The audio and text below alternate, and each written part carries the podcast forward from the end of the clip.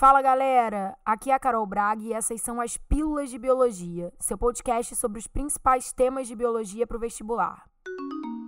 No episódio de hoje, vamos acabar de uma vez por todas com qualquer pânico que você tenha sobre mitose e meiose. Quais são as diferenças mais cobradas no vestibular sobre esses dois tipos de divisão celular? Vamos lá!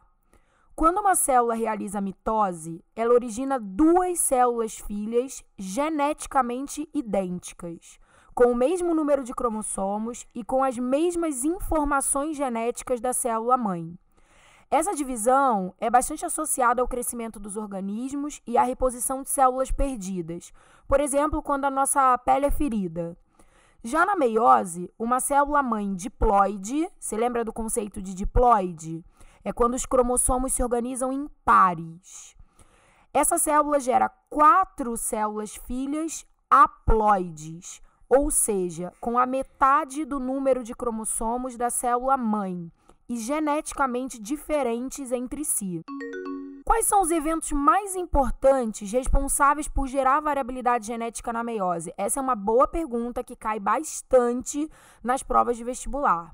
Bom, o primeiro deles é o crossing over, também chamado de permuta gênica, que ocorre no início da meiose 1 e envolve a troca de segmentos entre os pares de cromossomos homólogos, aqueles que a gente recebe do pai e da mãe. E o segundo é a segregação ou separação independente dos cromossomos homólogos, que ocorre durante a anáfase da meiose 1. Esses dois eventos recombinam aleatoriamente características que originalmente estavam nos nossos cromossomos maternos e paternos. A meiose é uma divisão tipicamente associada à produção de células reprodutoras, como gametas e esporos. Para que de uma célula a gente chegue em quatro, a meiose ocorre em duas etapas. A meiose 1, que é reducional, e a meiose 2, que é equacional e tem uma mecânica muito, mas muito mesmo semelhante à mitose. Galera, agora uma dica muito importante. Sempre caem questões sobre a diferença entre a metáfase, que é a fase de organização dos cromossomos bem no meio da célula, aquela famosa placa metafásica ou placa equatorial, entre a mitose, entre a meiose 1 e entre a meiose 2. Então vamos a um caso hipotético para você sacar bem o que, que pode gerar algum tipo de pegadinha em prova sobre isso. Imagine uma célula que seja 2N igual a 4 cromossomos. Na metáfase da mitose, nós vamos encontrar os quatro cromossomos alinhados, um embaixo do outro, exatamente na placa equatorial.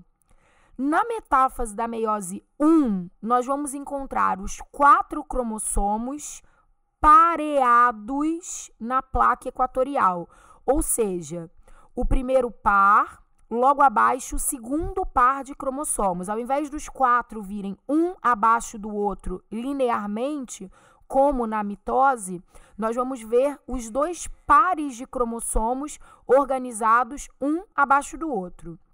Já na metáfase da meiose 2, nós vamos encontrar só dois cromossomos alinhados, não mais quatro. Por que disso? Lembra que eu falei para vocês que a meiose 1 ela é reducional? Então, isso tem a ver com o fato de, durante essa etapa, os cromossomos homólogos se segregarem, se separarem. Então, dos pares de cromossomos, um exemplar de cada vai para uma célula filha gerada na meiose 1. Então, se você começa a meiose 1 com uma célula 2N igual a 4 cromossomos, as duas células filhas geradas nessa divisão, cada uma vai ser N igual a 2 cromossomos. Ou seja, cada célula filha da meiose 1 está levando a metade do número de cromossomos da célula inicial. Por isso que ela é chamada de reducional. Daí, quando essa célula foi ingressar em meiose 2, ela já não tem mais os quatro cromossomos iniciais, ela só tem dois.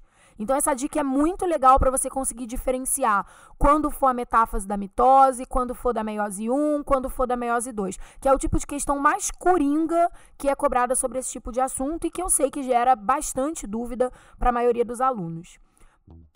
Bom, Agora já pode cair mitose e meiose à vontade nas suas provas, porque eu tenho certeza que depois desse podcast você tá pronto para arrasar.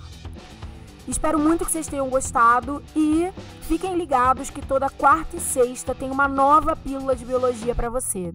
Beijo, tchau.